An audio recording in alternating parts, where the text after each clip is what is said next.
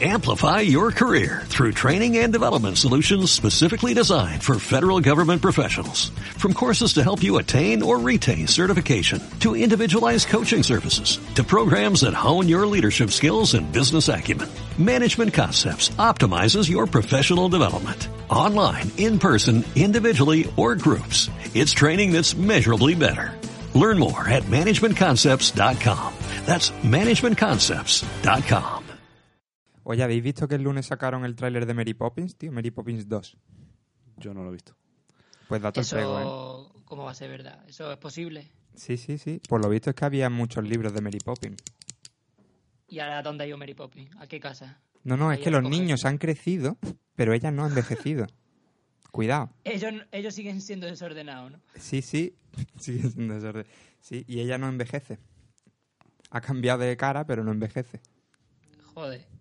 Bueno, Pues nada, si queréis grabamos ya. yo lo único que puedo deciros del programa de que vamos a hacer hoy es que una vez más se demuestra que lo del Oscar no hay quien lo entienda. Bueno, más o menos era lo que dijimos, ¿no? Bueno.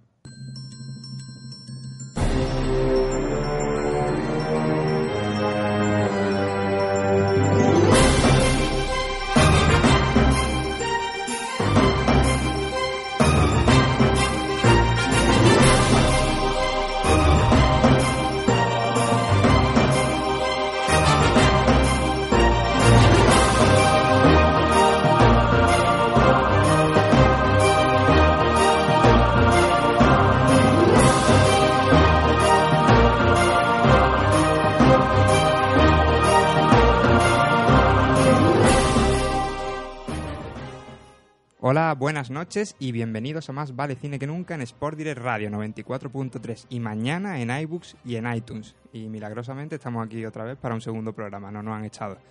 Está conmigo Jesús Marineto, ¿qué tal? ¿Qué pasa, Román? Buenas noches. Desde Madrid lo hemos conseguido, parecía que no lo íbamos a lograr. Nico, Hola, Román, ¿qué tal? nos escuchas bien, ¿no? Os escucho bien. Hoy ha sido más complicado, pero por aquí estoy todavía. Al final has conseguido robarle el internet al vecino, ¿no? Sí, tío. La contraseña era fácil. Bueno, pues parece ser que, que ha ganado la forma del agua. ¿Quién acertó la porra? Pues, a ver, a ver. Creo que es Jesús, Jesús. Yo, yo gané, pero bueno, solo, solo película, porque director dije Nolan y director lo ha ganado Guillermo del Toro. Entonces, Nico, Román te debe 5 euros a ti y 5 a mí. Sí, he salido yo perdiendo del todo. Oye, pues a mí me ha sorprendido mucho, ¿eh? O sea, me ha alegrado mucho gratamente de que, de que haya ganado Guillermo del Toro y su película, sobre todo, pero no me lo esperaba para nada, ha sido una sorpresa. México. ¿Por qué tú te esperabas la del hilo? No, no, no, yo sabía que la del hilo tampoco iba a ganar, pero yo creía que Tres Anuncios era que no tenía rival, Sí, ¿eh? Yo sí, creía que sí, era sí. muy, muy, muy favorita. De hecho, Nico la ha podido ver, que no la había visto. ¿Qué tal te ha parecido la película? A mí me ha encantado, la verdad. Sí. A mí me ha encantado. Tampoco, o sea, la de la forma del agua no la he podido ver, pero no es por nada, sino porque no puedo verla hasta que mi novia me diga de verla juntos, ¿sabes? Hay un contrato ahí firmado. Mm. Las cosas estas ya sabes lo que pasa. No Sí. puedo incumplirlo. Se considera infidelidad ya. Una película romántica. Ya, por eso digo. Pero bueno, que a mí me ha encantado, la verdad. Y bueno, me he reído. Yo no sé si es un drama realmente, porque Sí, tiene humor negro. A mí la escena en la que al principio, yo no, yo creo que no se considera spoiler, pero al principio cuando le cuenta, pues voy a poner los anuncios, no sé qué, y dices, tengo cáncer. Y dice, ya, lo sabe todo el mundo. A mí esa parte Ya, me no, encantó. pero- Ah, pues si ves la peli cuando veas la película o quien la haya visto, seguramente lo. O sea, hay una escena que me parece que a mí me dejó rotísimo, que es cuando está ella en el colegio Hmm. y pa- le pa- pasa algo y ella se mosquea Sí, y yo qué sé, tío. Hay un momento ahí que yo. con los Es niños, que no ¿no? quiero contar nada, no quiero de- decir spoiler. O sí, pues, ¿se puede decir spoiler? o- Bueno, es que no se considera esa escena spoiler, creo, ¿no? A mí me da igual que haga spoiler. Y a- Adelante, a la gente Nico. Le, le dará igual. Sí, Bueno, sí, Dale, dale. Que, que baje el volumen. ¿Le doy o no le doy? si que le haga fifiu. Bueno, vale, pues hay una escena que a mí me dejó un poco roto porque la mujer va a llevar, la protagonista, va a llevar a su hijo al colegio y, y ahora pues, le, pues como está por, ha puesto los carteles, la gente del pueblo pues, está criticándola, ¿no? Y demás. Y alguien le tira una lata al parabrisas del coche. Sí, Entonces una- ella se un niño, del ¿no? Es un niño, vale. Entonces ella se baja del coche, se va para se va para el niño y le, y le dice ¿Quién ha, quién ha tira- ¿Has visto quién ha tirado la lata? sabiendo que era él, ¿no? Hmm. Y dice el niño, no, no sé qué, no sé cuánto, y hace ¡pum! Y le mete un rodillazo En las partes huevos, bajas. ¿sabes? Ahí, los huevos. Y ahora coge, y al lado estaba la- una chica, y le dice, ¿y tú has visto quién ha tirado la lata? Y dice la niña, no, no sé qué. Y coge y le mete otra, otro rodillazo también ahí, ¿sabes? Sí, sí. Y a mí eso me dejó rotísimo porque era como, no me lo esperaba para nada, ¿sabes? Pero me, me gustó también al fondo, ¿sabes? Porque era en plan de, coño, ¿por qué no, ¿sabes? Pues sí. La verdad es que la película es muy divertida. Oye, pero antes de seguir comentando, que se nos va a pasar, vamos a comentar los estrenos de esta semana.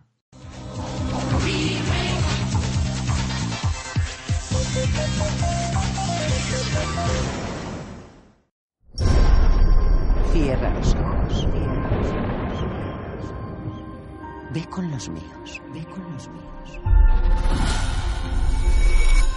Eras buena estudiante y mírate ahora. No uses la desaparición de tu padre como excusa para portarte mal. ¿Es su trabajo? ¿Sobre qué va? Su padre quería tocar las estrellas. Basada en la novela de Madeleine L'Angle, Disney cuenta con la presentadora Oprah Winfrey y Reese Witherspoon en Un pliegue en el tiempo, para contarnos una historia juvenil de fantasía y ciencia ficción, en la que unas hadas extraterrestres ayudan a una niña a viajar a través del espacio-tiempo en busca de su padre.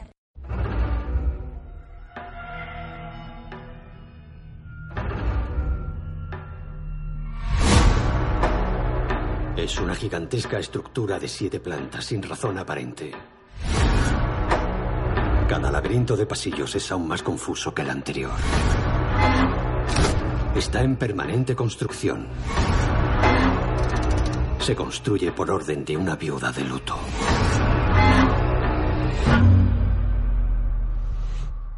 Los directores de la última película de la saga Saw cuentan con Helen Mirren para contarnos una historia de fantasmas basada en hechos reales en Winchester. La heredera del creador de dichos rifles mandó construir una casa victoriana con hasta 160 habitaciones y pasadizos sin salida, para esquivar a seres de otro mundo. Cuidado donde pisan, que aquí a veces tiran cadáveres. Construimos casas para los pobres. Vamos a terminar las primeras 600, pero queremos construir 2.000. ¿Y de dónde sale el dinero? Un kilo de cocaína vale 7.000 dólares aquí en Colombia. En Estados Unidos alcanza los 150.000. Echen cuentas. Javier Bardem y Penélope Cruz vuelven a coincidir en la gran pantalla para contarnos la historia de amor entre el narcotraficante Pablo Escobar con la periodista Virginia Vallejo en Loving Pablo, basado en su libro Amando a Pablo, odiando a Escobar, y dirigido por el siempre correcto Fernando León de Aranoa. El invierno se hace largo. Más allí. ¿No te gustaría tener un hijo? Tú y yo habíamos hecho un trato. Te di dinero y buenas pieles y a cambio tú que me diste. Mario Casas es el último habitante de un remoto pueblo en las montañas en Bajo la piel del lobo. Su único contacto con otros seres humanos se produce en primavera, cuando desciende al valle para comerciar con las, con las pieles de los animales que atrapa. Sin embargo, con la llegada de una mujer a su vida empezará a experimentar nuevos sentimientos. ¿Investigamos? ¿Cierras la puta boca antes de que nos maten a los dos? Stalin ha muerto. Ha muerto. ¡Stalin ha muerto! Por el amor de Dios. Nuestro secretario general actual yace sobre un charco de indignidad. Sí, no se encuentra bien, obviamente. Quiero decir unas palabras en el funeral de mi padre. No, hay problema. Mm, Técnicamente sí, pero en la práctica... Al decir no hay problema, quería decir no. Hay problemas. Y por último, desde Reino Unido nos llega una sátira con La muerte de Stalin, sobre los días previos al funeral del antiguo secretario general de la URSS. Dos jornadas de duras peleas por el poder absoluto a través de manipulaciones, lujurias y traiciones, risas garantizadas. Bueno, pues vamos a hablar ya un poquito, ¿no? De lo que ha pasado en una de las galas más diversas y más pro feminismo, pro eh, diversidad, pro igualdad, viva México, Coco, Guillermo del Toro. Bueno, ¿qué os ha parecido? Así un titular, un titular de la gala. Jesús. Bueno, yo no he visto la gala. eh, ¿Alguno la habéis visto, por cierto? Así- Yo no la he visto porque hoy había que Yo currar, en, estos días he, estado, he visto algún resumen por encima, pero no, nada concreto. Pues yo, nada, el titular que un año más confirmo mi, mi gran sabiduría acertando la película que va a ganar. Que el año pasado por esta fecha no había podcast, pero también lo acerté. Si no, Román lo sabe, que estaba empeñado en que iba a ganar La La Land y le dije que no, que va a ganar la de El Negro. Va a ganar la de con Moonlight. La- porque Mm. tenía todos los ingredientes. Y al final, pues nada. Bueno, casi ganó La La Land, pero no. Titular. eh, Yo creo que lo hicieron por mí nada más. Yo lo valgo. Nico.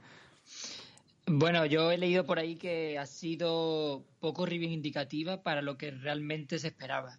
Y que para ser una gala que eran los 90, no, la, no- la edición Sí. 90, ¿no? La, No, pues, No, ni agésima. No, no neagésima, ¿no? Es que como no sé decirlo, prefiero decirlo fácil, ¿sabes? Eh, entonces, como que he entendido por ahí, he leído por ahí que, que ha sido poco sorprendente, que ha sido muy plana, muy, muy simple, no, muy lo poco que es el desarrollo de la gala, ¿te refieres? Sí, todo en general, de que se esperaban más, que hubo sus pullitas y sus cosas, pero que se esperaban más, no sé, más respuestas con todo lo que está aconteciendo, ¿no? Un poco en Hollywood y demás, de, del, del abuso de sexuales y demás. No sé. Sí, que Mm, con la toda la bola que le han dado, ¿no? Con el eso. Time's Up, con el Me Too, y al final que ha sido una gala más. dicen- Incluso se que decía había que iban a ir de negro todas y al final no ha ido ninguna de negro. De la- Alguna, ¿no? Iban pantalón corto en Maston. Emma Stone iba en traje, ¿no? Creo. En traje, bueno, Mm. algo así. No, no, he leído algo, ¿no? No, no he visto mucho porque, ya te digo, Mm. hoy había que currar, había que levantar... Mm. Bueno, para quien no lo sepa, quien estos cuatro o cinco días no se haya puesto todavía al día, la mejor película ha sido La, La forma del agua. El mejor director ha sido Guillermo del Toro. Mejor actor principal, ahí los cuatro lo acertamos, Gary Oldman. Mejor actriz principal, Francis McDormand, por tres anuncios. El mejor actor de reparto, finalmente, Sam Rockwell, ha superado a su compañero en la película, a Woody Harrelson. Mejor actriz de reparto, Alison Janney, el único Oscar que se ha llevado yo, Tonya. Mejor guion original, me ha sorprendido un montón. Ha ganado Déjame salir. también. Que al final yo creo, mm, yo lo, os, lo, bien. os lo comenté a lo largo de estos días. Mm, Yo creo que un poco eh, Martin McDon eh, McDonald, creo que es el director de Tres Anuncios, al final ha sido un poco un pequeño chasco, ¿no? O yo, o yo creo que ha sido un pequeño chasco. Bueno, sí, a ver, comentando un poco a lo mejor una cada una, desde todas las que has dicho ahora mismo me parecen casi previsibles y justas, ¿sabes? Eh, no sé, de mi punto de vista. Eh, por ejemplo, el que has dicho del mejor actor de reparto, ¿no? Eh, estaban nominados los dos, ¿no? De Sí. tres anuncios a la fuera. También uh, el que ha ganado el Oscar, ¿cómo se llamaba? Sam... Sam Rockwell. Sam Rockwell, vale. Eh, yo qué sé, sale más tiempo en la película, su personaje como que cambia también un poco en la película, entonces Se podría casi considerar actor principal, ¿no? sí, es que la verdad es que sale más tam- también más tiempo de metraje que, que Hmm. el que el otro que estaba nominado, entonces pues y también su personaje como que se ve el cambio, no sé, está guay ese personaje, la verdad. Sí. Y- Luego, Miguel, dime, dime. Luego, ¿cuál te has quedado tú? ¿En cuál te has quedado? Mejor guion adaptado, mm, no teníamos duda Sí. aquí con Mi By Your Name. Mejor montaje se la ha llevado finalmente Dunkerque, me ha dado penita por Baby Driver. Dunkerque se ha llevado muchas técnicas. Se ha llevado montaje, sonido y efectos sonoros, Sonido se ha llevado y tres. sonoros. Mm. Y luego fotografía, que sí me ha dado mucha alegría, ha ganado Roger Dickens de Blade Runner. Estamos hablando de un tío que lo han Mm. nominado 14 veces. Y no y hubo un año que incluso dos veces, el mismo año, y no lo ganaba. Y ya, Runner ha ganado dos, ¿no? y ya le tocaba. Blade Runner ha ganado fotografía y creo que diseño de vestuario. No, de producción. No. ¿Diseño de producción puede ser? Creo que Eh, sí. sí. No, Pero mejores efectos visuales. ha ganado- Visuales. Vestuario ha ganado El Hilo Invisible, Invisible. banda sonora Mm. La Forma del Agua y largometraje de animación. Como muchos defendemos aquí, la mejor película de este año ha ganado Coco. Ah, y por cierto, cortometraje de animación ha ganado Kobe Bryant. Bueno, sí, Kobe. Bryant, si le faltaba algo, ya tiene el Oscar también. Joder, Bueno, está todo. pues a mí me ha sorprendido mucho porque... Por eso, porque al final ha sido muy mexicana la gala, ¿no? Incluso más que en el año 2006, cuando estaba Iñárritu nominado por Babel, estaba nominado Alfonso Cuarón por Hijos de los Hombres, eh, eh, Guillermo del Toro estaba nominado por El laberinto del fauno. Me acuerdo que incluso se, se comentaba en la propia gala que era muy, muy hispana y Mm. parece que este año lo han, lo han igualado. Jesús está muy callado. Sí, yo es que mm, estaba durmiendo, la verdad, mientras pasaba todo eso. Eh, no sé, yo es que en estos días, pues, eh, escuchado tantas cosas. La verdad que mm, no, no merezco estar aquí porque ha pasado, ha pasado una semana. Bueno, han pasado ya dos semanas desde que hicimos eh, El primer programa. el primer programa. Bueno, hace una semana exactamente que hicimos el primer programa. Y, em, y hace ya cua- cuatro o cinco días de los Oscars y todavía no he visto más que Dunkerque. Bueno, pero eso es porque estás viendo películas mejores. Sí, tú crees. Bueno, sí, dejémoslo ahí. Yo el otro día vi la primera película de Steven Spielberg, no sé si la habéis visto, El Diablo sobre Ruedas. Me parece Hostia. una de las Sí, sí. mejores óperas primas que he visto nunca, ¿eh? O sea, si Sí, no la habéis visto, verla, ¿eh? Es impresionante. Lo que este tío consigue durante una hora y media de un camión persiguiendo un coche, cuando ya crees que Oye, no pero- puede sacar más jugo de ahí, Oye, te se ¿pero que vuelve a sorprender. una peli ya o no? No, no, bueno, es que es la mejor película que he visto esta semana y quería Ah, vale, que yo he comentarlo. visto una esta semana, yo he visto una esta semana que me ha flipado. ¿Cuál? Increíble, vamos. Eh, Free Fire. Bueno, sí, he visto que lo has dicho, pero no, no me sonaba de nada. De hecho, lo he investigado y no tiene muy buenas críticas la película. ¿Cómo? Pero te lo digo en serio. O sea, si esa peli la firma Tarantino, te lo crees. Sí, claro, al final es el nombre. Que no, de pero hecho... que no, no es Tarantino. Ya, ya, ya, por eso te digo que al final el nombre hace mucho. Claro. Eh, pero sale, yo sé, tiene un reparto muy bueno, ¿eh? Hmm. Sale Cillian Murphy, este. El de... Hombre, pues si sale Killian Pata Murphy hay que verla. ¿Gillian Claro, o Cillian? Eso hay que, hay que Rodrigo aclararlo. dijo Killian en una entrevista. ¿Killian o Ci- Cillian? Killian, Killian dijo. Pero Cillian. ¿cómo lo Bueno, dice, pues Cillian. ¿cómo lo dice él? Seth- Creo que es Killian también, porque lo dijo al lado suya. Tiene un buen reparto. Eh, hazme caso. Sí. Esa peli os la recomiendo, en serio. Yo, yo me partí la polla también. ¿eh? Por, por cierto, tengo aquí más noticias apuntadas que las quiero decir todas. Eh, el lunes pasado ya se ha abierto, como estamos aquí en Sport 10 Radio, que es una radio malagueña, el lunes pasado ya se ha abierto la, la veda para poder pedir la acreditación de prensa para el Festival de Málaga, tanto para la prensa como para los estudiantes de cine que quieran asistir y los que quieran colaborar esa semana. Para el que esté interesado, que, que se meta en la página web del Festival de Málaga o incluso la del Cine Albeni Festivaldemalaga.com. y puede ¿Hay, do- hay hacerse. gratis o ya no? Hay No, gratis. bueno, vosotros sabéis un poquito más del tema, yo estoy muy perdido. Jesús, venga, tú sabías si había donuts.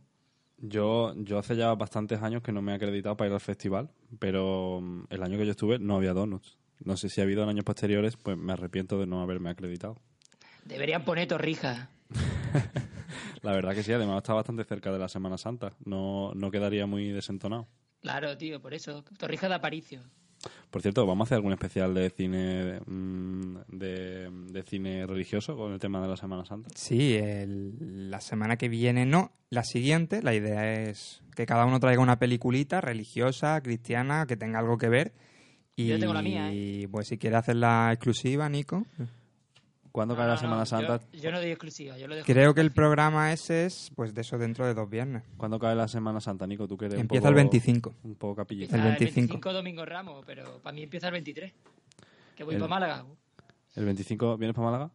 ¿El 23? No, voy- el 23 voy para Málaga. Pero estamos hablando de abril, ¿no? No, no, no, de marzo. No, de marzo, leche. Ah, la Semana Santa es en marzo. Sí, sí, por eso. Las, el viernes que viene hablaremos de nuestras mejores películas del siglo XXI Qué perdido estoy yo. y el Semana Santa. siguiente, cada uno traerá una película que Nico va a traer. ¿Cuál, Nico? No quiero decirla. tío. Ah, vale, no quieres decir. Venga, pues nada. Oye, vamos a terminar un poco de comentar los Oscars. Yo Eh, creía que iba a quedar mal diciendo. mm, Todavía me la estoy pensando. Pero tampoco No, quiero, a, a mí me tampoco lo ha quiero dicho. decirla, tampoco a mí decirla. Nico me lo ha dicho. Eh, oye, yo quiero decir una cosita. Por lo visto en la gala no ha habido fallos como el año pasado de... Nos hemos equivocado de mejor película. Por cierto, en relación a, No. en relación a, a lo que comentábamos en el programa anterior del sistema de elección eh, de, de, Sí. de recuento y de nominaciones y todo eso, bueno, recuento sí, las nominaciones, eh, nos surgió la duda de si seguía siendo este año para Coopers. ¿Alguien lo ha mirado? No. Yo no he hecho los deberes, ¿no? Pues podríamos mirarlo y resolver la duda, que tenemos aquí el móvil al lado. ¿quién lo va a mirar, Román? Lo estoy mirando, lo estoy mirando. Venga, pero Ay, bueno, lo- ¿El presentador este año era Jimmy Kimmel o algo así? Jimmy Fallon. Mira, el 29 de... ma- Ah, El, yo Jimmy Kimmel. Fallon. El 29 de marzo Sí, del ¿no? 2017, es decir, hace ya un año, se dijo que seguirían. Ah, pues mira. Bien, Así que... bien por ellos. Sí. Tendrá- Pidieron- tendrá pidieron mucho perdón y ya está. Hala, qué bien, qué fácil. Pues por- ha habido un fallo este año. Y Adam West, el Batman de los años 60, no lo han puesto en el in memoriam de los actores y académicos que han muerto este año, que me parece muy grave. Y, y se ha muerto, ¿verdad? Y ha muerto. Porque además no solamente ha hecho televisión, también ha hecho cine, ha hecho mucho doblaje. Pero- Pero más me ha sorprendido que tampoco han mencionado al director de La Matanza de Texas, Toby Hooper. Pero no, ¿No les han puesto por error o hay teorías? Hombre, yo creo que ha sido un, er- un error al final. ¿Cuánta gente sale por ahí? Es que es normal que se te olvide alguien. Hombre, pero si sale mucha gente, mm, digamos, poco conocida. Que se Hombre, les Adam escape, West ¿no? tendría una explicación porque no ha hecho mucho cine y se supone que son gente dedicada al cine, pero Toby Hooper, que estamos hablando de la matanza de Texas, que renovó el, el slasher y el cine de terror, el- sí me parece un olvido gordo. Bueno, habrá que Y. Poltergeist, aunque Habrá- dicen que la dirigió Spielberg, pero bueno, otro Habrá- día hablaremos de eso. Habrá que investigar. Nah. Vale. Bueno, Bueno. pues lo, re- lo recordamos aquí y ya está. No pasa nada. Sí, em, no, ¿tenemos música? ¿Tenemos música de In Memoria? Mm, la buscamos rápido. Eh, bueno, entonces, eh, no ha habido fallo y mm, tú decías algo del presentador, Nico. Sí, que era Jimmy Kimmel, ¿era? ¿O puede Fallon, Fallon, Kimmel. Kimmel, Kimmel, Kimmel. Kimmel, Kimmel es, más, es más sosegado, es menos revoltoso. ser? Es menos de esto, ¿no? Están, están pidiendo a Ricky Gervais, ¿sabes? Sí, Pues porque han dicho lo que tú has dicho, decirlo, lo que tú has dicho al principio, que ha sido una gala sosilla. Sí, no ha metido caña. Yo esperaba, yo sé. Pero bueno, entre la gala de entre la gala de los Goya y lo de los Oscar, ¿qué tal? ¿Qué cuál gana? Es que la de los Goya tiene traca, tío. Eh, tío. Es un es un Ah. hueso duro de roer la gala de los Goya, ¿no? Sí, es un reto. Bueno, eh, no sé si habéis visto, que la verdad que me ha hecho mucha gracia y quería comentarlo aquí, lo de mm, eh, la semana pasada, eh, la semana pasada no, la anterior, que mm, eh, fueron unos policías a detener a Joaquín Reyes disfrazado de Puigdemont. Sí. Y cuando lo estaba contando él, luego en, en el intermedio por la noche, porque el sketch que estaba grabando con, de Puigdemont era para, para el intermedio, estaba contando la historia y dice, pues nada, yo vi venir así a seis policías que, que venían con una cara como de que o no les hacía mucha ilusión de tener al, al presidente o se olían la tostada. y dice, claro, yo en ese momento pensé, bueno, a lo mejor vienen por lo de los Goya. y la verdad que me hizo bastante gracia porque sí que fue un, un poco... no saben qué es peor. Pues, mira que a mí mm, estos dos me hacen bastante gracia, Joaquín Reyes y Ernesto Sevilla, pero... Lo que pasa es que yo creo que su humor es... Es que estamos hablando de televisión española. Y un público Claro. muy, Sí. muy genérico. Y es, Es un humor complicado. El poshumor. Es como si metes a, es como si metes a Ignatius Poshumor. a que presente, Joder, a que presente los Goya. Ojalá, ojalá yo lo vea. Yo ahora me he enganchado a, la vida moderna y le estoy empezando a coger el truco. Pero yo Muy bien, entiendo que nadie que lo haya escuchado nunca lo mete en los Goya y pasa lo que pasa, es normal. Mete Ignatius los Goya, somos virales mm, en todo el mundo. Bueno, Bueno, pues la- como Nico antes nos ha dicho que en los animes, en el sexto capítulo, siempre hay un giro de guion, pues nosotros en la resaca de los Oscars vamos a dejar ya de hablar de los Oscars. Hombre, es que yo creo que ya mm, quien no sepa, ya no se haya escuchado ya todos los programas y Mm. todos los podcasts y que sale hasta Matías Prats hablando de, de esto, pues Y ya se han tirado, los ofendidos ya se han tirado a la calle porque no ha ganado tres anuncios y, y incluso algunos de La La Land está todavía por ahí. está bien hablar un poco de otra cosa. Así que Jesús quiere hablar de la mejor película de este año para él o de las mejores. Ah, pero empiezo yo. Sí. Yo pensaba que iba a empezar tú, Román. No, no, porque tú decías que yo quiero hablar de esta película. Yo estoy muy interesado además en que me cuentes de qué va. Bueno, sí. Bueno, es una película documental eh, de Gustavo Salmerón que se llama, eh, a ver si lo digo bien, Muchos hijos, un mono y un castillo. Y que a mucha gente le sonará porque ha ganado el Goya a Mejor Documental. Y mm, la verdad que yo llegué a ella por casualidad porque en el trabajo me hablaron de, de me habló un compañero de esta película, me dijo que, que era una de las cosas más auténticas que había visto nunca y, dije, bueno, pues voy a ir al cine Albeniz, el cine pequeño local de pelis independiente de aquí de Málaga y, y allí que me fui a verla.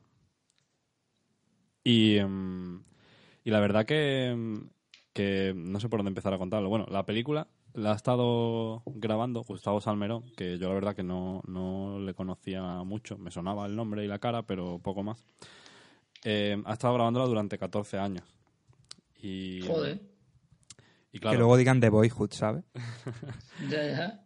eh, la película pues eh, narra un, un episodio de, de la historia familiar cuyo cuya protagonista es su madre, Julia Salmerón, que la mujer pues es un desparpajo todo, constante todo el tiempo. Pero no es como Carmina o Revienta, que es ficción. No, no, no, es 100% realidad. Además, él en las entrevistas que ha dado ha, ha dicho pues nada, que él simplemente ponía la cámara y grababa y ha estado pues eso, durante 14 años. A ver, con lo de durante 14 años realmente la mayoría del contenido es de los años recientes, pero sí que incluye contenido de pues eso de hasta hace 14 años. Es que estoy mirando su filmografía O sea, y este tío, contenido casero, ¿no? para que te haga una idea, Nico, este antes de esta película hizo un corto en el 2001 y no ha hecho nada más. O sea que ha Habrá estado hecho a lo mejor otras 14, cosillas. claro, habrá hecho más cosas, pero que hay más de 14 años entre una cosa y otra. Bueno, la película narra la, la, digamos, la vida personal de Julia Salmerón, la madre del director, eh, y nos va contando poco a poco, eh, aunque ella lo, lo dice al principio, pero lo vamos viendo cómo se le va cumpliendo a lo largo de la película. Ella tiene tres sueños, que son tener muchos hijos, tener un mono y tener un castillo. Y no estoy haciendo spoiler porque esto sale todo al principio, al final cumple los, los tres sueños. Y em, la mujer, pues durante toda su vida, aparte de cumplir esos sueños, ha ido acumulando una cantidad tremenda de objetos que tiene guardados por todas partes. Tiene un montón de objetos guardados en su casa de Madrid. Tiene el castillo lleno de, de todo lo que os podáis imaginar. Y además tienen también la familia como una nave en el polígono industrial, en, un- en un polígono industrial, que también tienen llena de muebles, de trastos y de un montón de cosas más.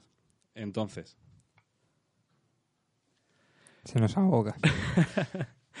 es que lo pienso, pi- pienso en la película y me río, la verdad, porque la verdad es que es muy difícil de explicar porque eh, un poco el humor de Carmina o Revienta, la verdad que está presente en esta película también, porque son, son cosas de que te ríes por la forma de ser de la mujer. Pero Sí, ¿cu- ¿cuánta gente no ha tenido un familiar que es gracioso? Pues por lo a grabar. la, mucha, la mayoría de las escenas desternillantes son simplemente ella hablando a la cámara y, y, y tú la ves como se va enrollando, enrollando, hablando consigo misma y al final pues mm, no- terminas mm, llorando de la risa. Entonces, el hilo argumental de la película es que mm, la mujer tiene guardado en algún sitio, no se sabe dónde, una vértebra de su abuela. Una vértebra de su abuela, que, que la verdad que es algo bastante grotesco, pero resulta que a la abuela la mataron en la guerra y la, la dejaron allí, se quedaron allí los cuerpos y cuando el abuelo de, de la mujer, de Julia Salmerón, fue a buscar el cuerpo para enterrarlo, pues ya quedaban los huesos. Entonces lo, lo enterró todo, pero se quedó como una vértebra pues de recuerdo. No sé si era algo que se hacía habitualmente o simplemente que este señor pues no, no sé, lo hizo porque le pareció. Total, que esa vértebra pues se fue, la fueron heredando hasta llegar a Julia, que la guardó en algún sitio y ya no se sabía si estaba en el castillo, si estaba en la casa, si estaba en la nave. Entonces l- resulta que la familia que compró el castillo este de- del título con una herencia, pues se ve que durante la crisis se arruina y le van a, van a eh, el banco les va a quitar el castillo, si digamos. tiene un castillo, pues eso va lo primero. Pues el banco le- les va a quitar el castillo y tienen como unos días para desalojarlo. Y, y claro, el hilo argumental de- del documental es esos días, como la familia entera, mm, pues va, mm, digamos, desalojando todos los objetos que tienen en el castillo, que tienen armaduras, estatuas, pinturas, lámparas, muebles antiguos, en fin, una cosa que además el montaje está, está muy bien hecho y es súper súper cómico como van haciendo todo ese proceso. Y la, la urgencia es encontrar la vértebra antes de tener que dejar el castillo, porque claro, si no la encuentran y resulta que estaba en el castillo y el castillo solo queda al banco, pues ya pierden para siempre. Es una mezcla de Carmina Revienta, Indiana Jones y los Goonies, tío. La verdad que yo la recomiendo muchísimo. Mm, La recomendé a bastante gente que a la semana siguiente fue al cine a verla y ya, ya no estaba. Y la verdad que yo ahora por internet no, no la he conseguido encontrar. Pero Yo llevo ya, desde que me lo dijo Jesús buscándolo y no hay manera. Porque además ya había, Rodrigo Cortés en su programa de radio lo dijo también, que había sido de las mejores películas que había visto en mucho tiempo. Yo para mí la- es la mejor película española que, que vi el año pasado. Eh, bueno, la verdad que no sé si la vi el año pasado o la he visto este año. Tengo la memoria. Creo que la he visto ya La, en pe- la película 2018. se considera del 17. Sí, pero yo creo que ya la he visto en el 18. Pero bueno, la, la mejor película que he visto en el último año también es verdad que no he visto muchas y menos española. La- mm, estoy aquí que la gente me va a crucificar. Pero bueno, no he tenido mucho tiempo para ver películas y esta es de las pocas que he visto y me ha parecido mm, mm, brillante Bueno. porque es impresionante como, como a, a partir de una historia que es simplemente la realidad, pues jugando con el montaje y jugando con los tiempos y con el ritmo, consiguen una película que durará pues alrededor de hora y media, pero que te mantiene todo el rato atento, riendo y, es una experiencia cinematográfica muy distinta a lo que uno está acostumbrado. Y te, te vas del cine pues como con una sonrisa en la cara y diciendo esto es algo único y es algo que, que no, no se ve todos los días como pasa con la mayoría de las películas que vamos a ver A mí, Joder, macho. a mí Ah, lo que... ahora... A mí lo que me sorprendió de esta película fue en los premios Feroz estuvo nominada a la vez a mejor documental y a mejor comedia. La pena fue que no ganó ni uno de los dos y ganó un, docu- un documental que no conocía a nadie. Vamos, que los premios Feroz, que suelen ser más ecuánimes que los Goya a veces, eh, se la pegó. Pero luego es verdad que los Goya arrasó como mejor documental. Y bueno si visteis la gala pues conoceríais a, a Julita sí, la- en los Feroz la, Sí, sí, la sí. corearon y todo. la ¿eh? Y bueno, pues tal, tal como se ve, tal como habló la mujer, pues así es toda la película. La verdad que ella... Hay una escena muy graciosa que ponen en, en la película ponen una parte al principio y una parte al final en la que dice, pero ¿cómo va la gente a, a interesarse por, por esto que es simplemente mi vida? Y, y ya está. Y, y dice, y además, ¿qué van a pensar? Que si yo tenía, que si yo quería muchos hijos y luego me compré un mono y luego me compré un castillo porque éramos súper ricos, porque heredé y no sé qué. Y claro, la gente se va a quedar con eso y no van a saber lo que viene después y qué van a pensar y qué van a estar. Y, y, la mujer ahí se enrolla, se enrolla, se enrolla, se va haciendo unos monólogos, pero que, que luego la- eh, lo lo ha hecho de tal manera el, el tío en el montaje que, que todo cobra un sentido mágico, porque la cantidad de cosas que te da que pensar pues van mucho más allá de, de lo que hay en la propia película. Entonces de ahí es donde surge un poco, pues eso, la, la magia que tiene.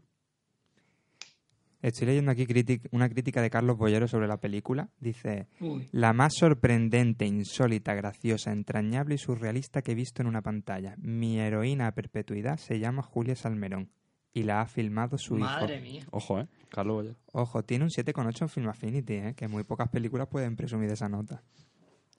No, y es que lo digo en serio, que puede parecer que, no sé, que tiene, un- tiene un nombre raro y puedes pensar que es la típica mm, película documental extraña, española, que tal. ¿Se Pero parece a 15 días o te has recordado? No he visto... Sí, sí, la de Rodrigo Ah, Cortés, 15 días, espera que haga memoria. el corto documental. Eh, no, no tiene nada que ver. Hombre, ya la temática no, pero me refiero a la fuerza del montaje. Es que es, es diferente. No, no es una película que sea mm, como mm, 15 días que va como acelerado, que te va contando todo y, casi que va por delante de tu cerebro.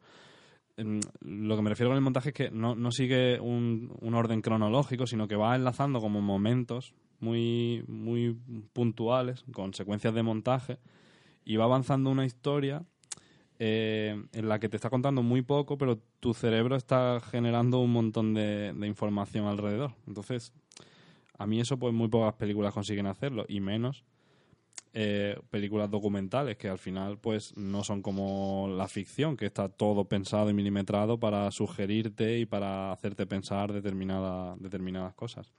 Yo estoy por aquí buscando, pero no encuentro porque ha ganado bastantes premios. Eh, Yo aquí tengo puesto que ganó el mejor documental en el Festival de Carlo Vivari, ganó el mejor documental en el Hampton International Film Festival y el Goya. y yo creo que ha ganado... Y habrá ganado más, pero Film Affinity tendrá una limitación, supongo. Bueno, venga, tú sigue hablando, Román, y yo mientras lo busco. No, pues me parece interesante que dijéramos, oye, pues íbamos a hablar de los, de los Oscar y tal, y al final dijimos, jolín, es que al final vamos a acabar hablando de lo mismo. Y Jesús me propuso, oye, ¿y por qué no hablamos de esas películas olvidadas o no tan olvidadas que, que han pasado un poco de soslayo y nadie se está fijando en ellas? Me propuso hablar de esta película y me pareció muy buena idea. De hecho, me recordó a, para mí también, una de las mejores películas que he visto este año y por desgracia no he tenido la fortuna de haber sido galardonada en los Goya, que es Colosal, que es la última película de Nacho Vigalondo, que a mí me parece la mejor película de Nacho Vigalondo. Yo supongo que vosotros habréis visto alguna película de Nacho, supongo que Los Cronocrímenes, Y estamos hablando del tío que hizo Cronocrímenes, Extraterrestre, Open Windows y finalmente Colosal. Ha hecho muy pocas películas, cuatro. Luego ha hecho, es verdad, un montón de cortos. Impresionante incluso. Nosotros, Jesús, en la carrera no vino a, a dar una charla. Sí, estuvimos mm, en alguna ponencia que hizo y nos puso algunos de sus primeros De cortos. sus primeros cortos. La verdad que Interesante. Bueno, de hecho, uno Había de... uno, mm, con una vaca muy raro, no me Sí, acuerdo. ese se llamaba Lección de, eh, Lección de cine, ¿no? cine, sí. Sí, ese es su primer corto. Eh, bueno, uno de ellos, 7.35 de la mañana, llegó a los Oscars. Estuvo nominado a Mejor Cortometraje en el año 2004. Que de hecho yo he tenido la fortuna de hablar con una de las productoras de ese, de ese cortometraje, que ojalá la podamos traer aquí algún día y charlar con ella un poquito de cine. Bueno, Colosal de qué va? Eh, Colosal parece una película más rara aún de lo que nos ha contado Jesús, porque estamos hablando de Anne Hathaway, la que conocimos todos por Princesa por sorpresa, y luego ya ha demostrado ser una maravillosa actriz, que trata la película sobre una mujer mm, alcohólica, lo cual ya rompe un poco los esquemas, que le ha dejado el novio, que es el actor que hace del hijo de Charles Xavier en la serie de Mutantes Legión, y se va al pueblo de su infancia a intentar redescubrirse, a encontrarse consigo misma, un poco viaje iniciático, ¿no? Pero de repente se da cuenta de que cada vez que se emborracha aparece una especie de Godzilla en Seúl, en Corea, y se carga y hace el monstruo lo que ella hizo esa noche. Siempre y cuando esté en un parque, concretamente, ¿no? Y entonces los límites de ese parque se corresponden a los límites de la ciudad de Seúl.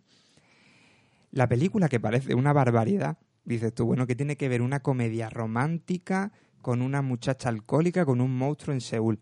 Y al final es una película tan actual, tan necesaria hoy en día, en el que estamos hablando de, del feminismo, de las relaciones tóxicas, de las violaciones, eh, la violencia de género. Y es una película que va de eso. Lo que pasa es que hasta que pasa media hora, 35 minutos, tú no sabes que va de eso. Eh, ¿Por qué?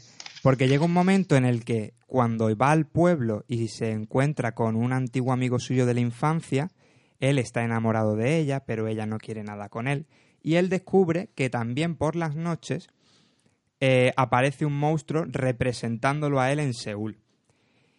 ¿Qué pasa? Que como ellos no ven las consecuencias de sus actos en Seúl, cada vez que andan por el parque empiezan a destruir edificios, eh, pues eso, empiezan a destruir edificios y tal, y a él le da igual, y al final utiliza como amenaza hacia ella, en, en el sentido de, oye, si no te quedas aquí conmigo en el pueblo, todas las mañanas me iré al parque, me convertiré en ese monstruo en Seúl y, y mataré a gente. Y entonces es como una metáfora de esas relaciones tóxicas y de, eso, y de esa violencia de género que al final eh, la- el, el cine de Nacho Vigalondo va de eso. Si te fijas, los Mm. cronocrímenes, los viajes en el tiempo empiezan porque Carra Lejalde ve a una tía desnuda a través de los prismáticos. Eh, en extraterrestre estamos hablando de tres tíos peleando por una tía, aunque haya una invasión extraterrestre.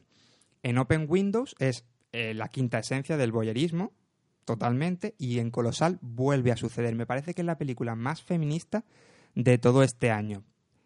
Y, de una y introducido de una manera súper sutil, muy propio de la ciencia ficción. Porque, y eso ya lo hemos comentado alguna vez, la ciencia ficción siempre es la mejor manera de tratar un tema universal y que se te quede grabado en el subconsciente. Películas como, como las de Romero, ¿no? cuando hizo Amanecer de los Muertos, en la que los zombies iban al centro comercial porque es por donde estaban lo- los vivos, era una metáfora del consumismo de los años 70. Y Nacho ha sabido coger todos esos elementos para contar una alegoría sobre el empoderamiento femenino y me parece una película brutal. Joder, pues me lo voy a apuntar también porque no la he visto. Y entonces Nico nos dijo, oye, pues yo también quiero hablar de una de las películas olvidadas de este año. Bueno, bueno, no fue así exactamente. Román. Cuenta, Nico. Yo, yo. mm, Bueno, Ah, bueno, tú, Jesús no, quería decir algo. No, que, que digo, Ah, va- va- vamos un poco rápido, vamos a poner por aquí los trailers, ¿no? Por lo menos de estas películas que, que se vayan escuchando. Ah, venga, vale. Vamos a empezar por Colosal, ¿no? Que, la, que es la que acabamos de hablar. Y, mm, y ahora después escuchamos la mía, que Román no me ha dejado y se ha puesto ahí a hablar de la suya. En fin, aquí va. ¿No recuerdas nada de anoche? Me puse melodramática, ¿no? Dijiste que querías unas vacaciones. Que ya llevabas un año buscando trabajo, que con tu novio no funcionó. Estás descontrolada. Tus cosas están en el dormitorio. ¿Qué? Y que como no tenías dinero, te venías aquí. ¿Hay algo más?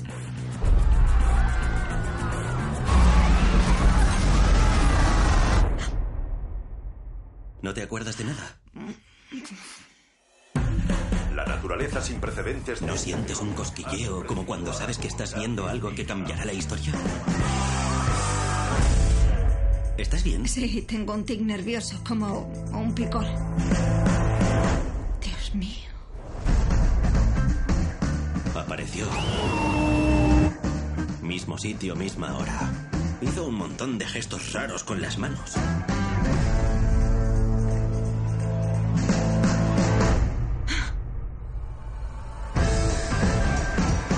Tengo que enseñaros una cosa. Está bailando. Bailando como... ¡Mierda! ¿Qué, qué ha sido eso? Un helicóptero. ¿Con piloto y todo eso? Esto es terrible.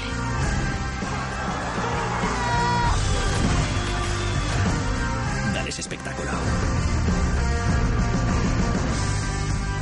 Actúa con normalidad. La gente nos mira. El monstruo es ella.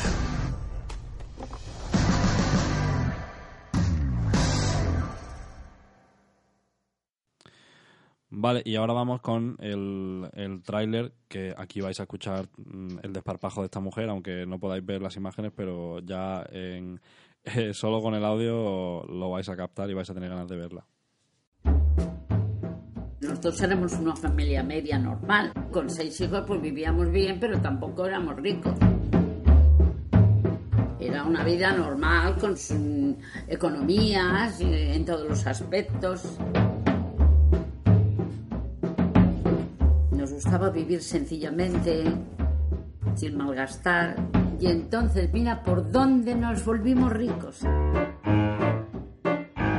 ¿Y qué hacemos siendo ricos? Ya tenía los hijos, ya tenía el mono. Pues ahora lo que necesitaba era el castillo. Este es mi padre. Sí. Y esa es mi madre. Sí. Pensar que mi padre está aquí. Pero se nos van acumulando los muertos, Es mamá. verdad. Ah, bueno, y los de las vértebras. Es que me da miedo. Las mataron. A mi abuela y a su sobrina. Las cubrieron de piedras al lado del río. Se quedaron como recuerdo con dos vértebras. Si contratas una fosa para enterrar un cementerio, ¿cómo te quedas con huesos? Ah, porque te, porque te apetece quedártelos. Es que no te creas que es normal que la gente tenga estas cosas. Que tenga vértebras de su abuela. Hay que enterrarlas. A ver si van a estar las vértebras con los santos. Todo parte del caos. Una familia numerosa con organización caótica. Eso no se ha visto nunca. Cuando me muera, antes de que me quemen, me pincháis con una aguja. No sé que esté viva. Yo siempre llevaba uno así colgando. Y ahora medio atea. Bueno, en realidad soy masona. Antonio, soy masona. Bueno, pues muy bien. Ya te he oído decir tantas cosas. Pero ¿cómo va a salir en una película que yo me compré un castillo porque había heredado, porque yo era una familia normal y luego era súper rica?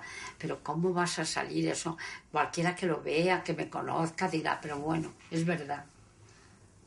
Como es verdad, dirán, pues es verdad. Pero Claro. no saben lo que ha ocurrido después. Y como os habéis quedado con ganas de verla después de escuchar el tráiler, pues mientras lo escuchábamos me he dado cuenta de que está en Amazon eh, anunciado que sale a la venta en DVD el 18 de abril. Y, Ah, pues muy cerquita ya. y compradla, Ah, pues entonces porque está, segura- lo compramos, seguramente va a ser la única forma de verla.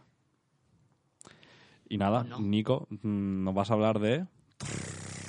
Yo, porque como Román también me... Fue Román el que me dijo, oye, Nico, que esta peli está bien, tal. Y le dije, sí, sí, Román, está muy bien. Y me dijo, hostia, pues puede ser una de las olvidadas de los Oscars.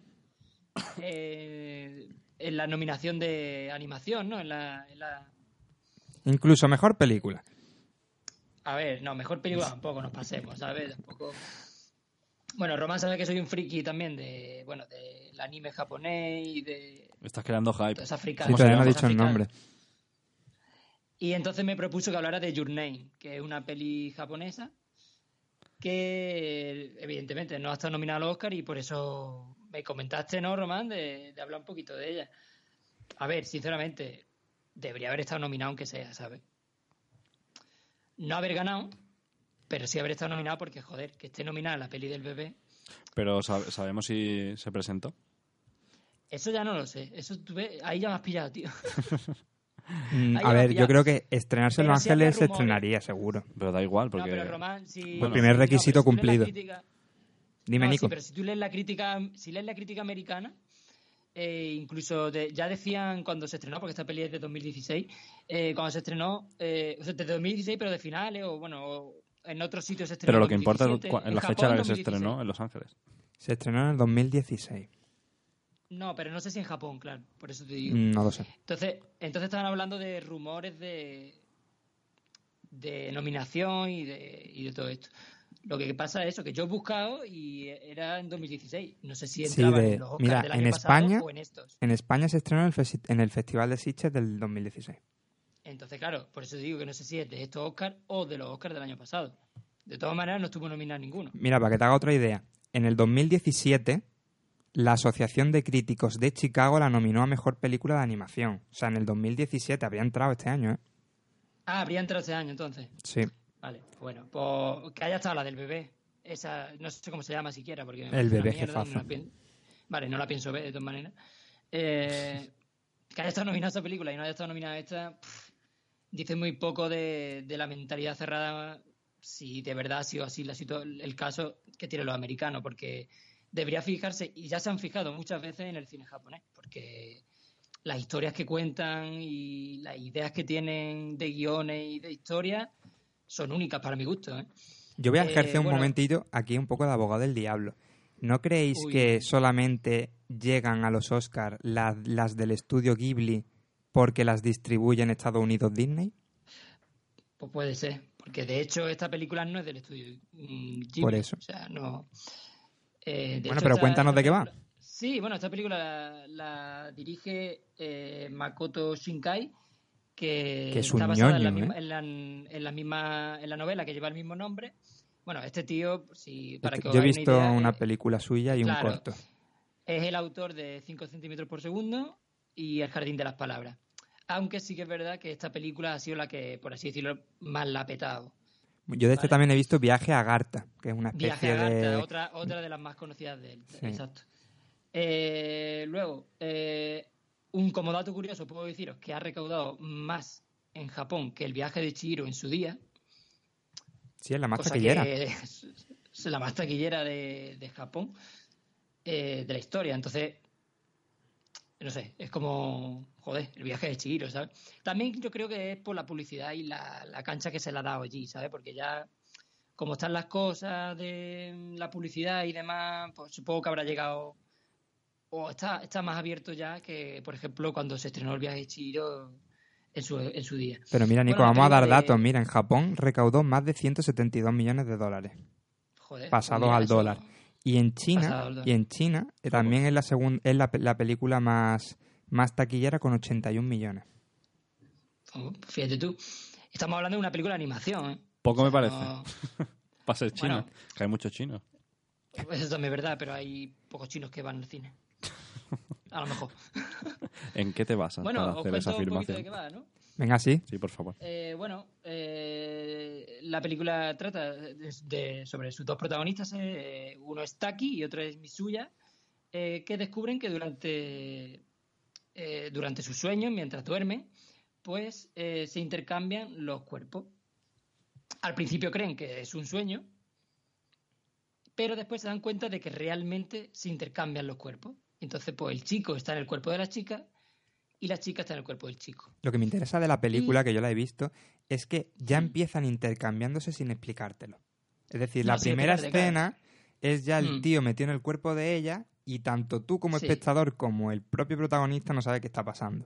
Y me No qué interesante el inicio. Lo que, lo que está gracioso también es que la chica vive en un pueblo así en el campo, más a la afuera, y el chico vive en Tokio. La chica está amargada porque vive en un pueblo y ella quiere vivir en Tokio, quiere ver muchas cosas. Entonces, claro, al final como que cuando la chica se convierte en el chico, pues descubre muchas cosas de, de- de Tokio, de las cosas que ella quiere ver realmente. Entonces, no, está bonito porque, bueno, al final, pues... Pero no es la típica se- película de intercambio de cuerpo, como podría ser cuando la niña No, se mete en el cuerpo no, de la madre. Sobre todo porque hay un giro en, en medio de A la ver, película. fin- es que tampoco quiero contar mucho spoiler. Al fin y al cabo, los japoneses les gusta mucho. Los japoneses son muy raros porque de repente te ponen cosas muy guarras o muy raras de- y de repente son muy dramáticos. Les gusta mucho la- los finales agridulces. Yo creo que es de los que más les gusta a los japoneses. En general, te lo digo a nivel general, ¿no? Mm. Eh, bueno, al final se crea como un vínculo entre ellos que, bueno, que lleva un poco al romanticismo. por- eh, al fin y al cabo son dos estudiantes en la juventud, están conociéndose, conociendo un poco el tema del amor, y en fin. Eh, al final la película es un drama, realmente. ¿sabes? Sí, de hecho hay un final ahí bastante largo Eh, que se sí. desarrolla Eh, con tranquilidad y tú no sabes qué va a pasar, incluso al final... Hay una, el final, final, final del todo. Mm, si tú ves la película por primera vez, no te das cuenta de un detalle que, bueno, más tarde sí se ha desvelado y, y hay varios artículos sobre eso. eh, del final realmente. Es que Ah, pues la cuéntamelo. película tiene un giro un poco. A mí me sorprendió mucho el giro ¿eh? que dio la película. Eh, la, la película tiene un giro un poco brusco, pero también muy. de- Necesario, creo, ¿no? Sí, es que es muy propio de los japoneses, que meten algo ahí un poco surrealista, ¿sabes? En plan de, pues ahora hay un meteorito, o ahora pasa esto y no sé qué, no sé cuánto. Entonces, no sé, simplemente era pa- para hacer un desenlace dramático, porque es lo que le gusta a los japoneses, al fin y al cabo, creo yo.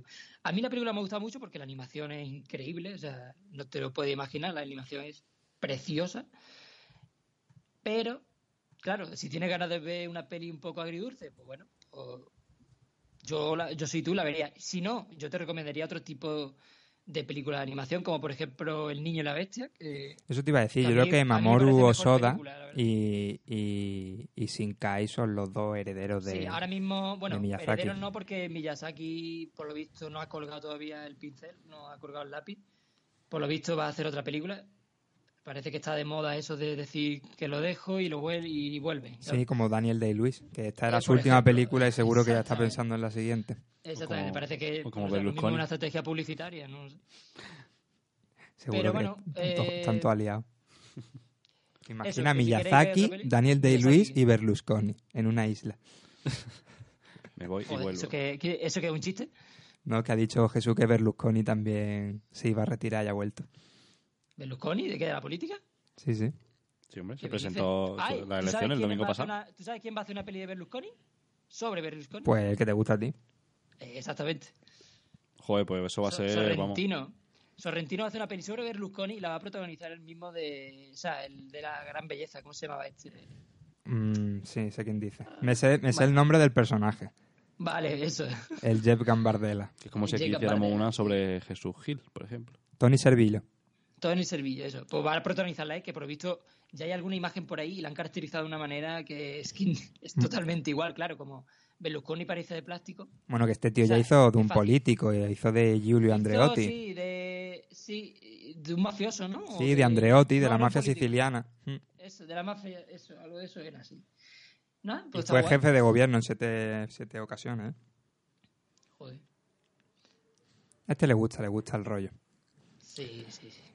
Bueno, pues... Pues nada, espérate que pongamos el tráiler, Román, Ah. que va muy rápido. Perdón. Bueno, bueno, te voy a decir una cosa, aunque ponga el tráiler, como no sé si está en español, la película yo la he visto en japonés. Y yo la recomiendo ver en japonés, realmente. No, pues yo la vi en Eh, español. subtitular. Si está en español el tráiler, lo vais a entender. Y si está en japonés, Jesús, pues allá Bueno. ellos. Yo lo voy a poner. Ponemos los subtítulos. No sé lo que se va a escuchar. Ahí va. El día en que cayeron las estrellas fue casi como si Como si me encontrara dentro de un sueño. Una visión maravillosa.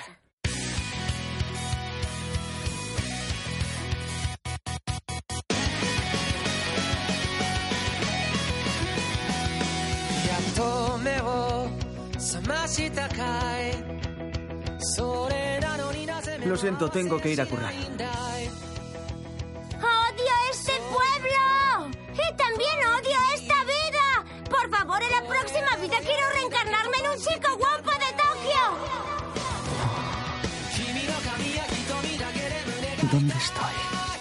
Bueno, la verdad es que últimamente me siento como si estuviera viviendo en un sueño extraño. Un sueño en el que era otra persona. ¿Qué es esto? ¡Ah! Oh, ¿De verdad que...? Ah, en nuestros sueños, esa chica... Y yo estamos... Intercambiándonos.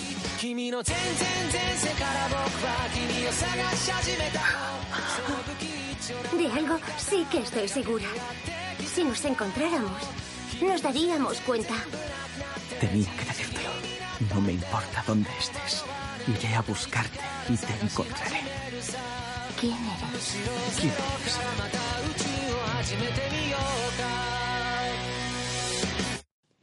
Bueno, Román, ¿y ahora qué? ¿Ya hemos terminado el programa? Eh, se nos ha quedado un poco corto, ¿no? Y mira, es que los lo Oscar no daban para tanto. No, a ver, a ver. Es lo que te dije el otro día. A mí la gala no me gusta en realidad. Esto es para hacer el morbillo. ¿eh? ¿Quién va a ganar? ¿Quién... Te digo una cosa, he participado en cuatro o cinco concursos de quinielas que me regalaban películas, palomitas. Y iba yo con mis tres anuncios a la afuera a tope. Y joder, no he ganado ni uno, tío. Tendría que haber ido cambiando el ganador. Estaba tan seguro. Pues. Para que veas. Pues vaya chasco. Pues. mm, hombre, también es verdad que mm, si quisiéramos hacer un programa sobre los Oscars, mm, deberíamos hacerlo justo al día siguiente, ¿no? Que han pasado ya cuatro o cinco días y claro, está el tema ya un poco frío. Entonces, yo entiendo que se nos haya quedado un poco corto. Pues nada, hablamos con Sport Direct, con el responsable, que nos dé más días de programa. Yo voy a lanzar aquí un tema que os voy a intentar dejaros un poco con el culo torcido, pero creo que vais a hablar bastante porque sois un poco futboleros y yo no. Por- porque desarrolléis vuestra imaginación y por sacar temas de actualidad. Yo estoy nervioso. Eh, ¿No creéis que de lo que le está pasando al Málaga se podría hacer una película? Un drama, ¿no? O, o- yo lanzo el tema. Y ahí lo dejo. Ostras. Eh, Nico, ¿tú qué dices? Joder, sí, una peli súper dramática. Nico, ¿tú qué dices? ¿Y No, tú, pero- Román? ¿tú qué no, dices? no, pero sería interesante, estaba yo aquí pensando en el... Sería interesante ver un poco, Que sobre todo desde los despachos, ¿no? Porque además el Málaga, oye, pues contrata a uno, echa a otro, vuelve... ¿Cuántas veces ha vuelto el director deportivo actual? O el secretario Nah, técnico. Y, Yo sé, cuando quiere vacaciones en Málaga, pues viene a trabajar. y nos gusta mucho decir es que Altani no hace nada, pero realmente ninguno sabemos lo que está haciendo Altani. ¿Quiere A mí me gustaría saber lo que está haciendo. ¿No quería construir un puerto en Marbella? Sí, bueno, y se supone que la Academia del Málaga por fin ya... Bueno, la academia han puesto la primera piedra. Por eso, pero ¿cuánto tiempo lleva para poner la piedra? A ver cuándo pone la segunda, ¿no? Claro. Pero sería interesante hacer un, un drama, ¿no? Incluso podría hacer historias cruzadas, ¿no? Bueno, van saliendo estas pelis, ¿no? Como la que Una salió de la FIFA y eso. Un rollo crash, ¿no? Vidas cruzadas. El típico chaval que va a ver a su equipo en Málaga que vive la pobreza o que vive con menos recursos, el Altani o el presidente, los, los aficionados, cada uno lo vive a su manera, un, un crimen en medio, Bueno, que muera alguien. corto, en plan bonito. ¿Y quién haría de Altani? ¿Qué era- ¿Antonio Banderas? Pues mira. Caracterizado de Altani. Antonio Banderas haría de Fernando Sanz. Antonio Banderas. Hombre, la verdad que podría ser una, una peli curiosa, ¿no? Y... y... No hay peli sobre. Bueno, aparte de las de gol. Las de gol. Que me parecen bastante horribles. No, Son lo único bueno que tiene gol es la segunda, es que ficha por el Madrid y la película es estadounidense, pero hablan más español que en inglés. Pero películas de Pero fútbol, que- ¿te refieres? Que, Sí, no hay sí. peli, que no hay peli así de fútbol. Bueno, la de Quiero ser como Beca. Bueno, y la que hizo Evasión o Victoria, ¿eh? Eh, la que hizo Michael Caine con... Mira, mira. No, me refiero. Yo, a ver si me entendéis. Me refiero. Ustedes habéis visto que los americanos. O sea, a los americanos les encanta hacer películas de deporte en las que eso implique unos valores de el equipo ha podido contra todos los pronósticos, nadie daba un duro por ese equipo, pero lo ha conseguido, como por ejemplo la que os recomendamos la semana pasada, la de Coach Carter. eh, eh, es el entrenador Carter, ¿no? Que era eso un poco, en plan de es que ese- esa escuela era todo de marginado, pero el entrenador y viva América y mira cómo lo- los valores americanos educando así, pues mira lo que, ¿sabes? A los americanos les encanta eso. Es que les flipa. Es que hay miles y miles de películas de béisbol, de, de, ru- de rugby, o sea, de rugby no, perdón, de fútbol americano. Hay mongollón de, de baloncesto, de todo. Pero después nosotros aquí en Europa, es que la única peli que yo recuerde que he visto de deporte que medio me gustó era una peli inglesa que era de una inglesa como una peli de fútbol en antigua que el equipo como que se estaban pegando todo el rato hostias o algo así es que no lo recuerdo muy bien pero ¿Seguro que no era española? no no era inglesa la película lo recuerdo muy bien muy bien. De española lo único que Bueno, de española tenemos el penalti más largo del mundo, salir pitando, Sí. cosas... y la de Torrente que sale en cuatro juegos del Madrid del Atlético dos veces Claro. los cameos de Pero me Santiago refiero que no hay una peli. No sé, por ejemplo, podría hacer una peli de. Del Leicester, lo que hizo cuando ganó la, la Premier League. Bueno, es ¿Sabes verdad. Escúchame, si hay una peli que es buena, que yo he estado por empezar a verla un montón de veces y no la he visto, que es Damned United. Te voy a mirar exactamente de qué va. Pero esa cuál es, la que se pega a que te he dicho. Esta es del 2009, de los años 60.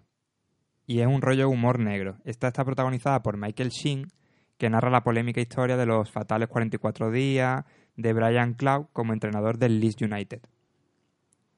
Vale, vale, vale, vale, sí.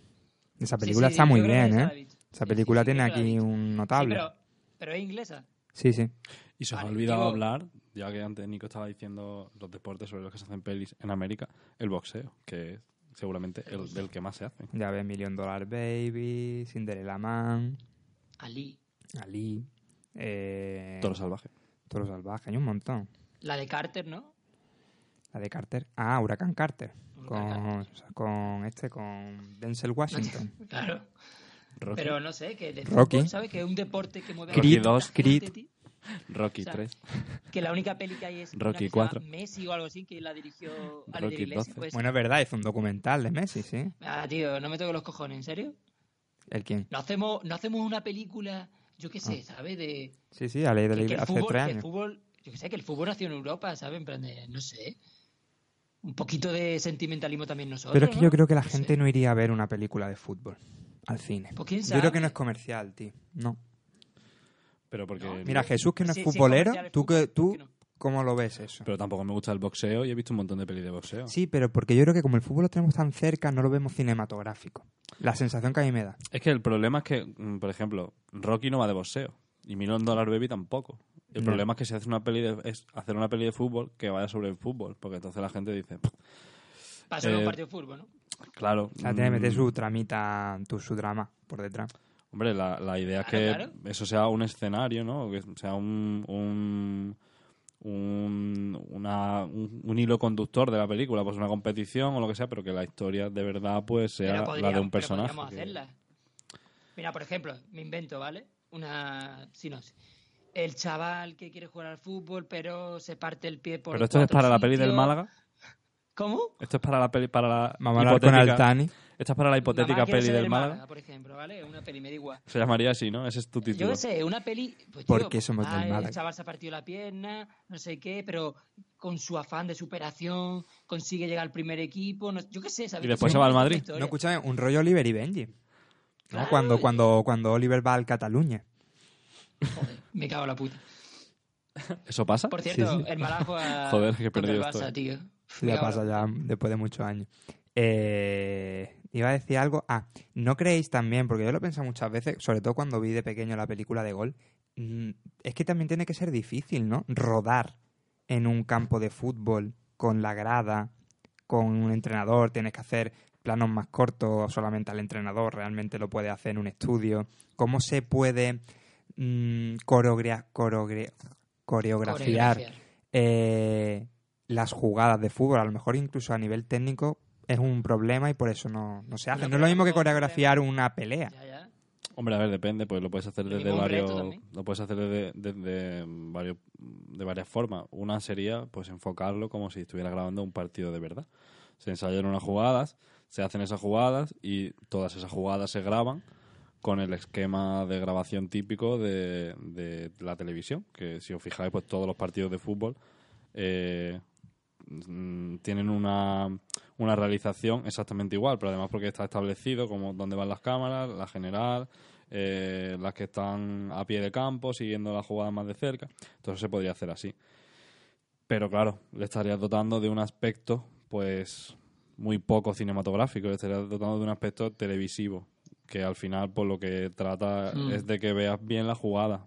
Si, si eso lo hicieran así, pues seguramente sería un problema porque estarían haciendo la película sobre el fútbol y no sobre otra cosa que es sobre lo que deberían hacer.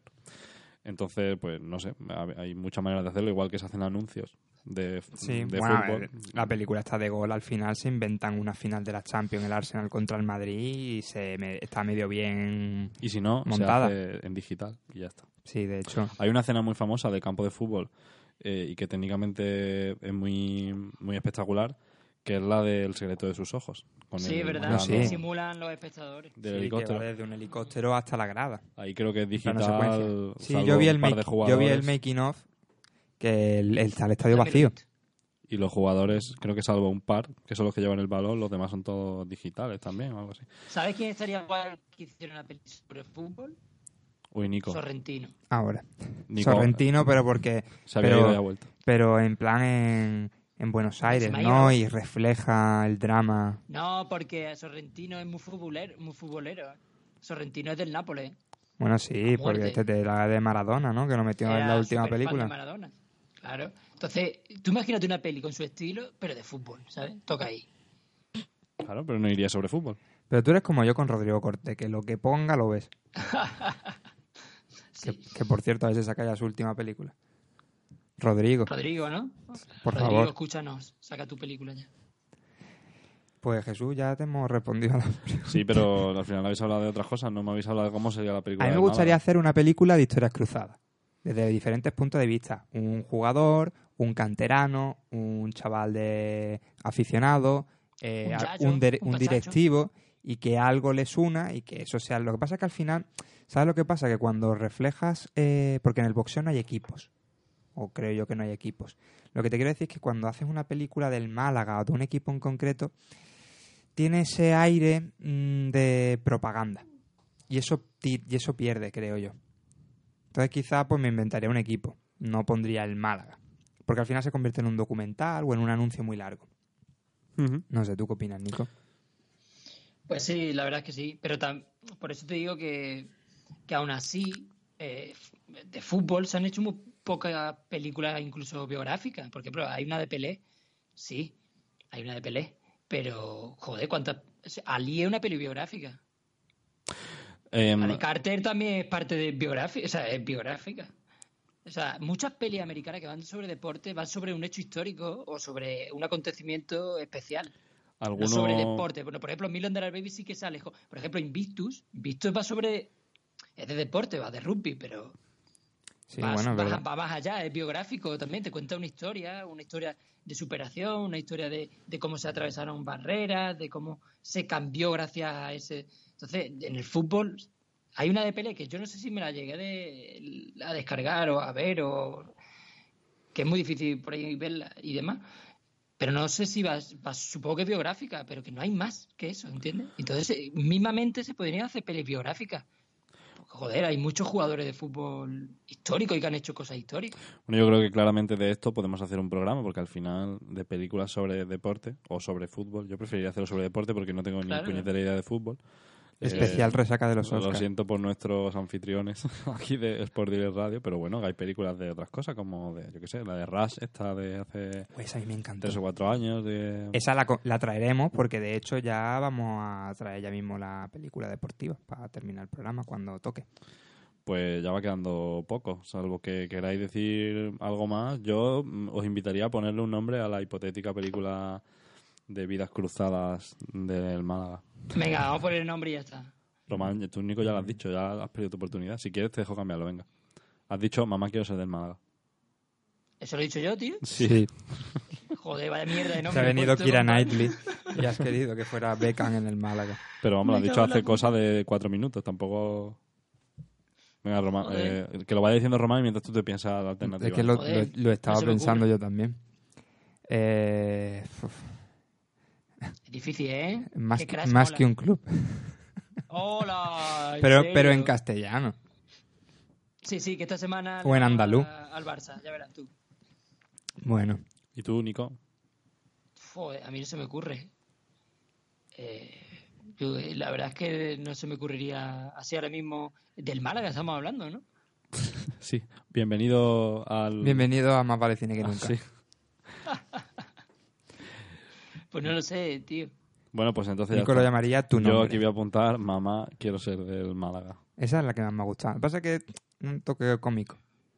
Mamá, Sí. quiero ser del Málaga, parece un spot de. para subir a Un de spot del primera, Atlético ¿eh? de Madrid. El Sí, spot sí, de la, de la próxima temporada, ¿no? Madre mía. Esperemos, esperemos que no. Bueno, pues yo creo que ha llegado el momento de que Román nos deleite con su recomendación de película Venga. deportiva. Hoy vamos a hablar semana. de The Fighter.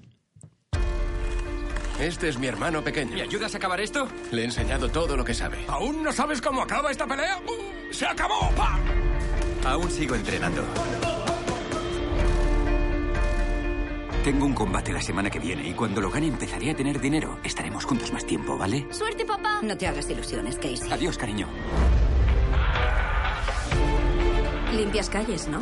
Sí, y soy boxeador. Dicen que eres como un ascensor. He perdido algunas peleas, pero en la próxima voy a demostrar quién soy yo. Sí, volverá a perder. Así que mueve ese culito y ponme Eh. un doble. ¡Oh!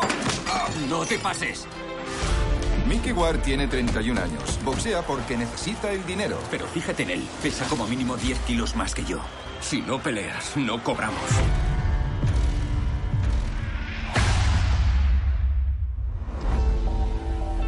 Se acabó, Charlene. Voy a dejarlo. No tengo por qué seguir. Has dejado que te quitaran tu sueño. Me sentí avergonzado.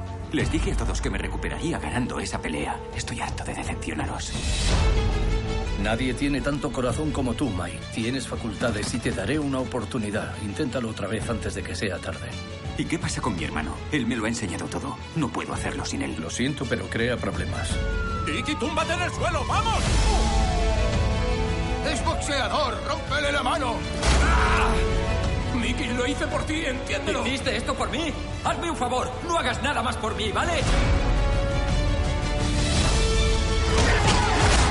Pelearás por el título. Se acabó lo de subir y bajar. Te utiliza. No puedes ser yo. Tuviste demasiados problemas siendo tú y por eso estás aquí. Quieres entrenar, tienen que irse. ¿Cuál es el problema? Somos de la misma sangre, soy su familia. Estás loca. ¿Cómo que Soy yo quien pelea, no tú, ni tú, ni tú. Es mi oportunidad de ganar el título. No tendré otra igual. Mickey tiene la oportunidad de hacer algo que yo no pude hacer y te necesita. Está bien. Te veré en la esquina de Mickey. Este es tu momento. Yo tuve el mío y lo desperdicié. No lo hagas tú. Eres Mickey Ward. Eres Mickey Ward.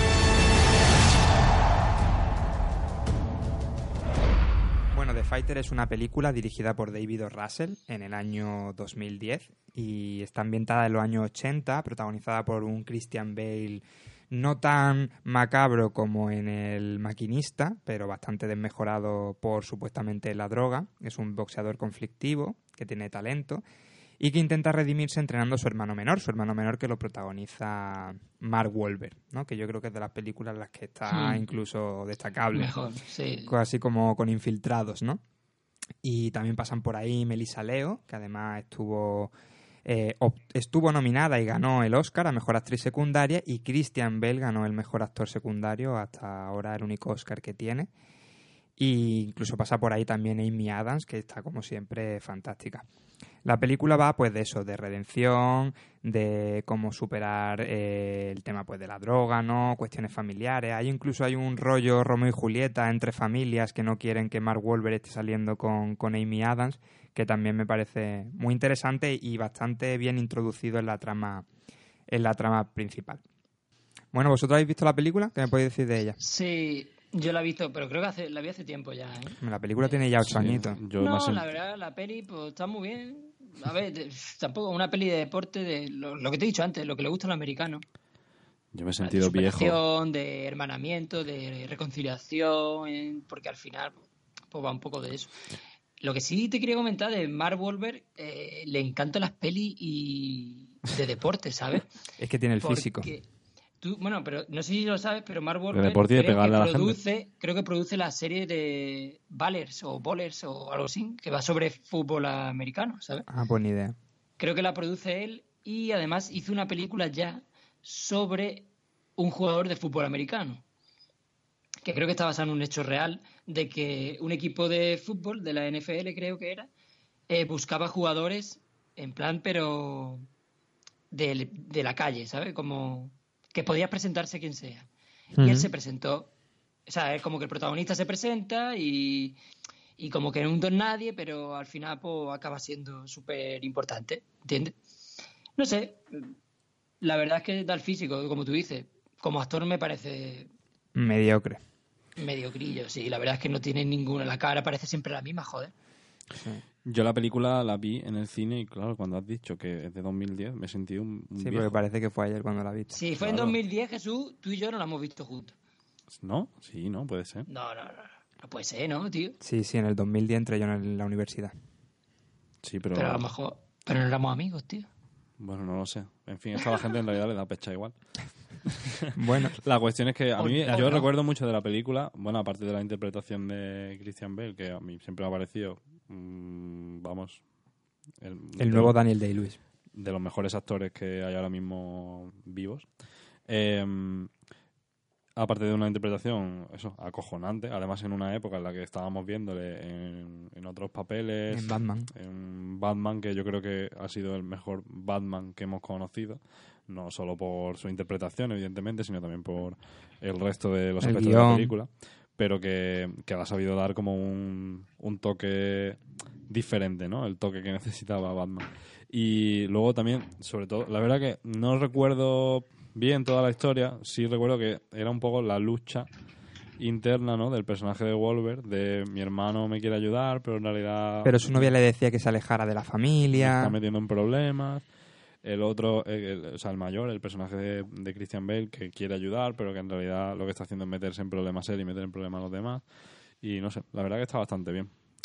Eh, sí, yo la recomendaría. Pues sí, porque además nuestra recomendación de esta semana, o sea, no queda otra. Vale, sí, ya está. Pues nada, ¿ya está? Sí, ya hemos terminado. Eh, recordad lo de siempre, mañana estaremos ya en iBooks y en iTunes y, ¿Y la semana que viene de qué vamos a hablar? y la semana que viene traeremos cada uno sus 10 mejores películas del siglo XXI. Madre mía. ¿Diez? Como si queréis traer eso- más. Yo tengo un problema porque he hecho una lista de mm, treinta y tantas. Hostia, pues cédeme alguna. Y tengo, y tengo que cortar porque, claro, mm, 10 se me queda corto. ¿Pero hay alguna norma? O sea, solo tienen que ser películas de, del siglo Desde el 21. 2000, que realmente el año 2000 no cuenta como siglo XXI, pero Oye, eh, si no, no... y si nos pisamos... Del las 2001. películas, ¿qué? Eh, hombre, es que tampoco nos las También es por debatir, seguramente que coincidimos. ¿Y qué vamos a hablar? ¿De las 10 de cada uno? Yo, mi idea, pero esto... Bueno, Mi- Román, la gente tiene que saber Sí. lo que hay detrás de un Mi programa idea de es que nosotros la enumeremos y salga el debate, pues como salió hoy, que hemos hablado del Málaga. Vale, Además, seguramente vamos a coincidir en muchas, como en el protegido, por ejemplo. Pues sí, el protegido... Yo no. Ah, no, yo tampoco. el protegido va a coincidir tú contigo mismo.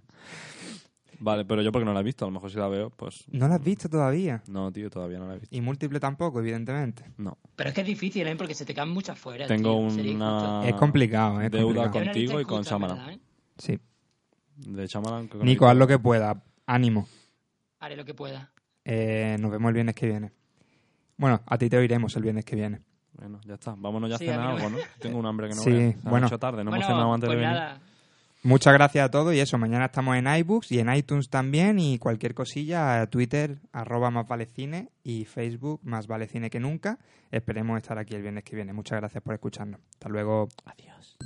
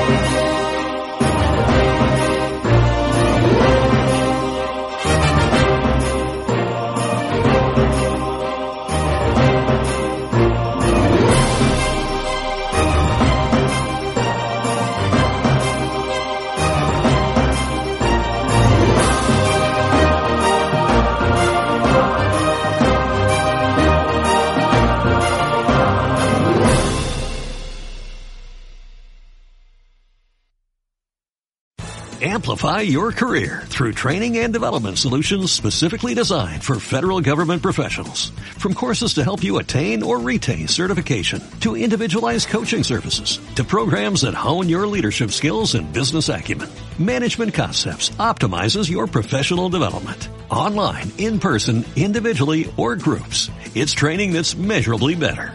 Learn more at managementconcepts.com. That's managementconcepts.com.